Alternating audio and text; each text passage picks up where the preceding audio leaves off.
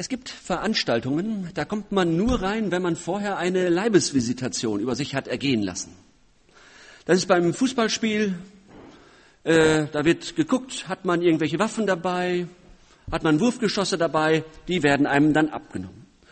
Wenn man fliegen will, da muss man auch durch eine äh, Schleuse durch, da wird geguckt, was hat man im Gepäck da, was darf man mitnehmen und was nicht. Heute vor dem Gottesdienst gab es keine Kontrolle. Gab es keine Kontrolle, glaube ich jedenfalls, oder? Nee, war nicht. Ja, ist eigentlich komisch. Denn jeder von uns hat so eine kleine Waffe bei sich. Ja, sie ist klein, man, sie ist gut versteckt, dafür braucht man keinen Waffenschein, aber sie kann plötzlich losgehen. Und dann ist es oft schwierig, sie wieder unter Kontrolle zu kriegen. Das ist unsere Zunge. Im Neuen Testament, im Jakobusbrief, lesen wir darüber die offenen Worte, so ist auch die Zunge ein kleines Glied und richtet große Dinge an. Siehe ein kleines Feuer, welch einen Wald zündet es an. Unsere Zunge ist eine Waffe und unsere Worte sind manchmal wie Feuer, wie Geschosse, die wir mit dieser Waffe dann auch abfeuern. Unsere Worte, das soll heute so das Thema sein für die Predigt, für den Gottesdienst. Es soll so etwas sein wie der Worttüff, also eine Überprüfung von dem, wie wir miteinander reden oder wie ich selber rede. In Matthäus 5 heißt es, ihr habt weiter gehört, dass zu den Alten gesagt ist, du sollst keinen falschen Eid schwören und sollst dem Herrn deinen Eid halten. Ich aber sage euch, dass ihr überhaupt nicht schwören sollt, weder bei dem Himmel, denn er ist Gottes Thron, noch bei der Erde, denn sie ist der Schemel seiner Füße noch bei Jerusalem, denn sie ist die Stadt des großen Königs. Auch sollst du nicht bei deinem Haupt schwören, denn du vermagst nicht ein einziges Haar weiß oder schwarz zu machen. Eure Rede aber sei, ja, ja, nein, nein, was darüber ist, das ist vom Übel. Wir erleben in unserer Gesellschaft eine merkwürdige Doppelmoral.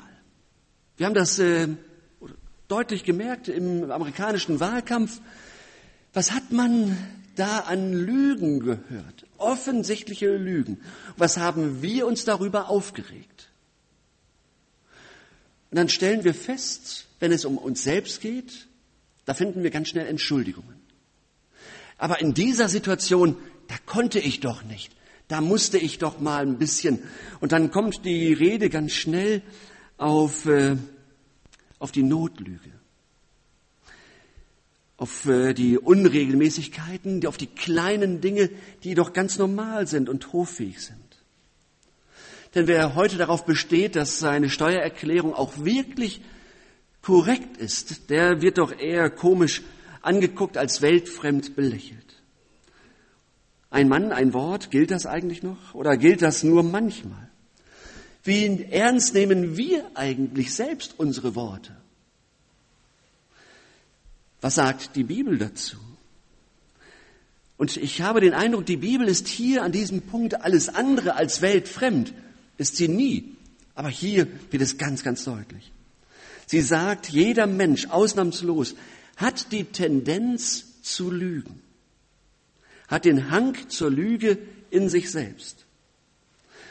Und wir müssen uns dann gar nicht so wundern, wenn die Gesellschaft so aussieht, wie sie aussieht.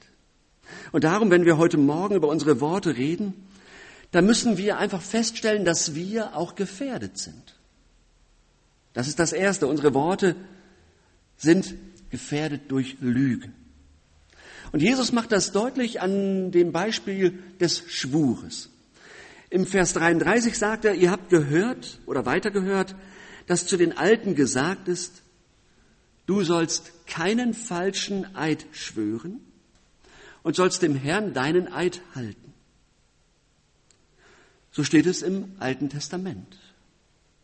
Gott fordert von seinen Leuten, den Eid zu halten, keinen Meineid zu spüren. Ein Eid, das ist eine Versicherung, eine Beteuerung. Und diese Beteuerung wird nochmal bekräftigt, indem man sich auf Gott beruft, Gott zum Zeugen anruft. Also, Gott ist mein Zeuge, dass ich nichts gestohlen habe. Oder so wahr Gott lebt, ich werde dir ein treuer Freund bleiben. Das ist ein Eid. Warum ist eigentlich ein Eid nötig? Weil wir in einer Welt voller Lüge leben.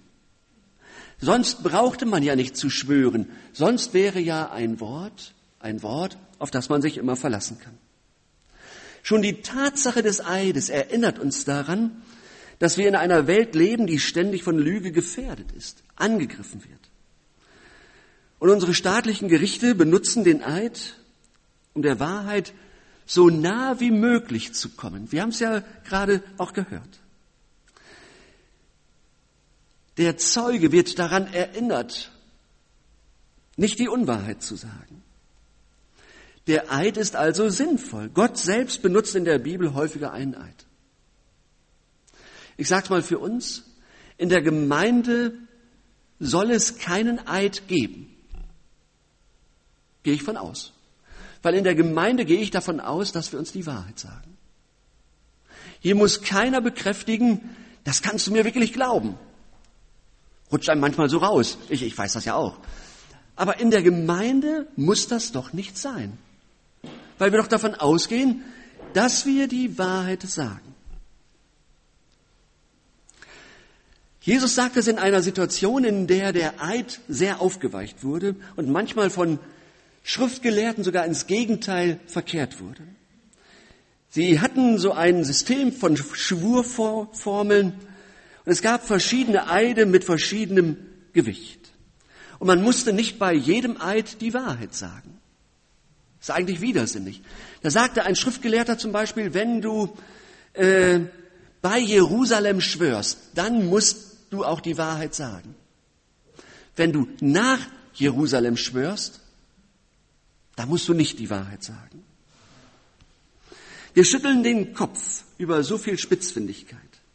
Und wir sehen, das Schwören dient hier vielmehr dazu, die Wahrheit zu verschleiern. So soll es nicht sein. Und auf diese Tricks, auf dieses zwiespältige oder zwielichtige System spielt Jesus an. Ich aber sage euch, dass ihr überhaupt nicht schwören sollt, weder bei dem Himmel, denn er ist Gottes Thron, noch bei der Erde, denn er ist der Schemel seiner Füße, noch bei Jerusalem, denn sie ist die Stadt des großen Königs. Auch sollst du nicht bei deinem Haupt schwören, denn du vermagst nicht ein einziges Haar weiß oder schwarz zu machen. Merkt ihr, Jesus benutzt hier Schwüre, die nicht den Namen Gottes enthalten. Nach Meinung der Rabbiner konnte man diese Formeln getrost verwenden, dann als ernsthaft gelten, aber dennoch etwas Falsches sagen, mit gutem Gewissen. Und Jesus sticht sozusagen in diesen Luftballon rein und sagt, nein, das gibt es nicht. In diesen Gedankenluftballon und er sagt, das gibt es nicht. Das ist doch alles verlogen, dieses System. Glaubt doch nicht, dass er durch diese sprachlichen Tricks und geschickte Formulierungen aus der Verantwortung vor Gott rauskommt.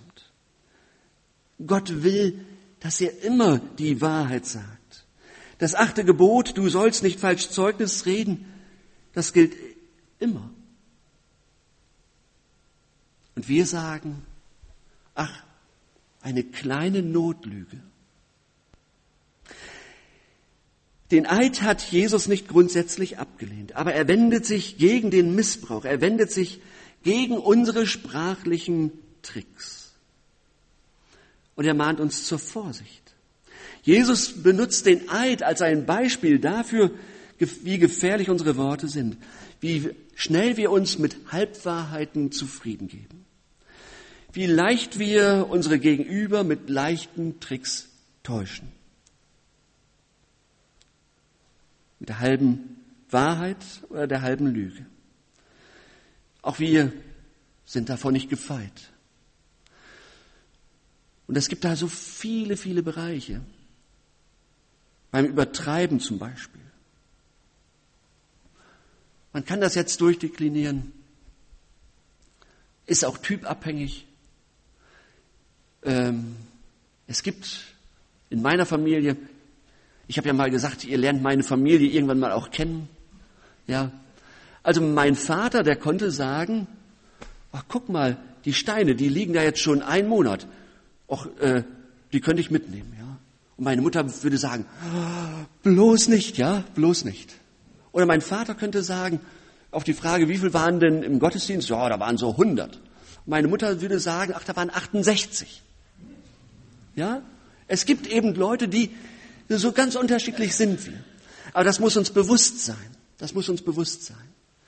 Wo Übertreibungen eingesetzt werden, äh, um anderen äh, zu imponieren zum Beispiel. Ja? Wie schnell reden wir uns aber auch raus? Da bittet uns jemand um Hilfe und wir sagen, oh, tut mir leid, keine Zeit. Dabei haben wir keine Lust. Ja? Als hätte ich es gewusst. Ja.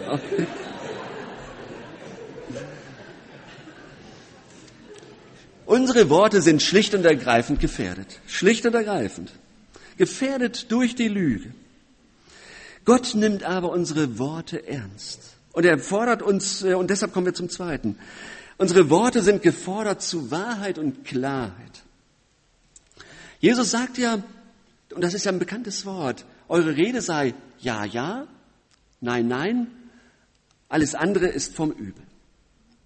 Alles, was darüber hinausgeht, ist vom Übel. Und Jesus geht es um Wahrhaftigkeit. Er sagt, euer Ja sei ein echtes Ja und euer Nein ein echtes Nein. Wahrheit ohne Tricks. Wenn ich jemanden lobe, und zwar nur lobe, weil ich ihn auf meine Seite ziehen will, dann geht das gegen die Wahrheit. Weil ich sie instrumentalisiere, weil vielleicht nichts dahinter steckt. Natürlich lobe ich auch gerne und ich mache das voller, von Herzen gerne. Aber doch bitte nicht, damit ich ja, Leute auf meine Seite dann ziehe und das instrumentalisiere. Der Chef, der die Sekretärin anstiftet, äh, zu sagen, er sei nicht da. Der Handwerksmeister, die, der gebeten wird, die Rechnung doch so auszustellen, damit es äh, doch ein Versicherungsfall ist. Was macht er denn da? Er will doch den Kunden nicht verlieren. Was macht man denn bei der Dokumentation der Pflege? Alles haarklein? Und da hören wir plötzlich, eure Rede sei ja, ja, nein, nein. Euer Ja sei ein ganzes Ja und euer Nein sei ein echtes Nein. Zur Wahrheit gehört die Klarheit. Ohne Hintergedanken, ohne Grautöne. Jesus fordert uns auf, unsere Rede zu kontrollieren. Ich sagte schon, das fällt uns nach unserem Temperament nicht allen gleich leicht. Ähm, Jakobus sagt, jeder Mensch sei schnell zum Hören, langsam zum Reden, langsam zum Zorn. Wahrheit und Klarheit haben etwas mit Behutsamkeit zu tun. Und wir wissen, Behutsamkeit heißt nicht um den heißen Brei rumreden, sondern behutsamer Umgang bedeutet, dass meine Worte bewusst und verantwortlich gewählt sind. Bewusst und verantwortlich gewählt sind. Ähm, immer noch klar. Vielleicht, äh, wir sind heute, feiern heute auch den Ewigkeitssonntag. Wir reden über Menschen, die gestorben sind, anders als über die, die leben. So erlebe ich es jedenfalls. Wir, wir reden auch gnädiger über sie. Wir sind uns dessen bewusst, dass diese Worte vielleicht nicht richtig sind und wir wollen da nichts verkehrt machen. Vielleicht hilft uns das tatsächlich auch. uns bewusst zu machen, ich möchte vom achten Gebot her kein falsches Zeugnis sagen, nichts Falsches über den anderen sagen. Ich möchte das Richtige sagen und nichts Falsches. Wir lassen uns manchmal vom Tratsch fortreißen. Gehe ich mal von aus, ich kenne das auch. Wir reden schlecht über Dritte, obwohl das nun wirklich keinem hilft. Der Stimmung vielleicht. Ja? Und dann redet man sich rein und einer weiß mehr als der andere. Die Bibel, die hat ganz bestimmt nichts gegen Humor und dass man gesellig zusammen ist, hat auch nichts gegen äh, Fröhlichkeit. Ganz im Gegenteil. Nicht immer müssen wir tiefgeistige und hochgeistige Gespräche führen. Aber wie leicht kann man sich im Freundeskreis, aber auch in Gemeindekreisen, wie, wie schnell kann sich da ein falscher Ton einschleichen, sodass man sich ständig nur noch stichelt, dass man sich ständig gegenseitig an den Karren fährt, dass man sich ständig über jemanden lustig macht. Vielleicht ist das alles gar nicht so böse gemeint, aber es kann eine Atmosphäre kaputt machen. Mal kurz innehalten und wahrnehmen. Wie rede ich? Wie begegne ich jemandem? Was hat sich eingeschlichen? Muss das immer so sein? Auch Christen sind davor nicht sicher. Und deshalb hat Paulus die Gemeinde in Ephesus mal gewarnt und geschrieben, Lasst kein faules Geschwätz aus eurem Mund gehen, sondern redet, was gut ist, was erbaut und was notwendig ist, damit es Segen bringe denen, die es hören. Da steht für das Wort faules Geschwätz genau das Wort, das für faule Fische verwendet werden, die schon stinken.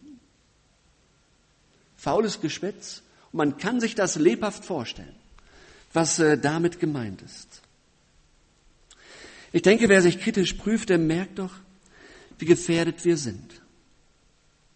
Bei der Predigtvorbereitung habe ich das sehr gemerkt. An wie vielen Punkten ich auch schuldig geworden bin. Wir werden aufgefordert zur Wahrheit und zur Klarheit. Wie kommen wir dahin? Einige Kapitel weiter im Matthäusevangelium in Kapitel 12, da heißt es einmal, wovon das Herz voll ist, davon geht der Mund über. Und damit, damit macht Jesus eins letztlich deutlich. Unsere Worte werden geformt in der Herzenszentrale. Das ist der Ort, des Menschen, wo unser Leben bestimmt wird, wo es gesteuert wird, wo es geprägt wird, unser Herz. Und so werden in dieser Herzenzentrale auch unsere Worte geformt. Und das heißt nun, wenn unsere Worte verändert werden sollen, dann geht es auch darum, dass unser Herz verändert wird. Dass es eine Veränderung gibt dass wir es auch möchten, dass wir es auch wollen, dass sich etwas ändert in unserem Leben. Und ich kenne das auch, dass ich bei manchen Predigen, Predigten sage, komm, schon immer gehört und so. Aber das ist immer die letzte Frage. Lasse ich das, was ich höre, an mich ran, an mein Herz? Oder denke ich, ach, da muss ich jetzt erst noch mal durch, das und das muss ich ich habe mir das ja auch schon zurechtgelegt, was ich morgen da dem Chef sage und so, so solche Dinge. Da muss ich jetzt erstmal durch und dann vielleicht. Ähm, die Frage ist, wie sehr lasse ich das, was ich von Gott her als richtig erkannt habe, an mich und mein Herz ran? Es reicht dann tatsächlich nicht, einen Kniggelkurs zu machen oder einen äh, Volkshochschulkurs zu gutem Benehmen sondern die Veränderung muss viel tiefer ansetzen. Seht ihr, wenn wir wahr reden wollen, dann müssen wir auch wahr sein. Und wie wird der Mensch wahr? Die Bibel sagt, da gibt es nur einen Weg. Wir müssen wahrhaftig werden vor Gott. Was das heißt?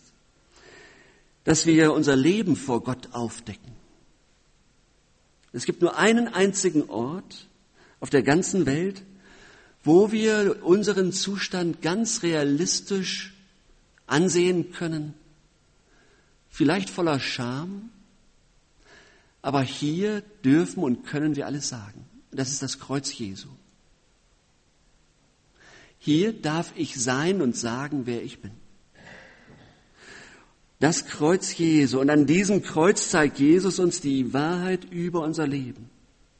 Und er, Jürgen, sieh genau hin, sieh auf dieses Kreuz. Das ist nötig. Deine Schuld ist so groß.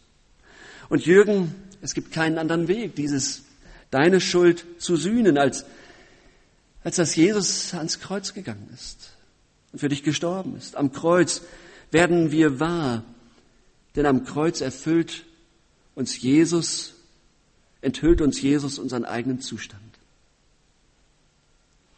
Der Ort, an dem ich sein müsste, den hat nun er. Und Jesus lädt ein, gib mir deine Schuld. Wenn wir das Abendmahl miteinander feiern, passiert genau das. Jesus sagt, gib mir deine Schuld. Im Abendmahl können wir Jesus nochmal deutlich sagen, ich möchte mich auf dich ganz und gar einlassen. Ich möchte mich berühren lassen durch dich und dein Wort. Ich möchte anders werden, neu werden. Und ich darf darauf vertrauen, Jesus nimmt mir meine Schuld. Er erneuert mich, er versöhnt mich und er macht mich neu. Ein großartiges Geschenk, wenn wir gleich das Abendmahl miteinander feiern. Ein Herz, das wahrhaftig geworden ist vor Jesus, gereinigt und gesäubert worden ist von Jesus. Dieses erneuerte Herz wird neue Worte hervorbringen. Ein ganz neues Reden, das sich freut an der Wahrheit. Amen.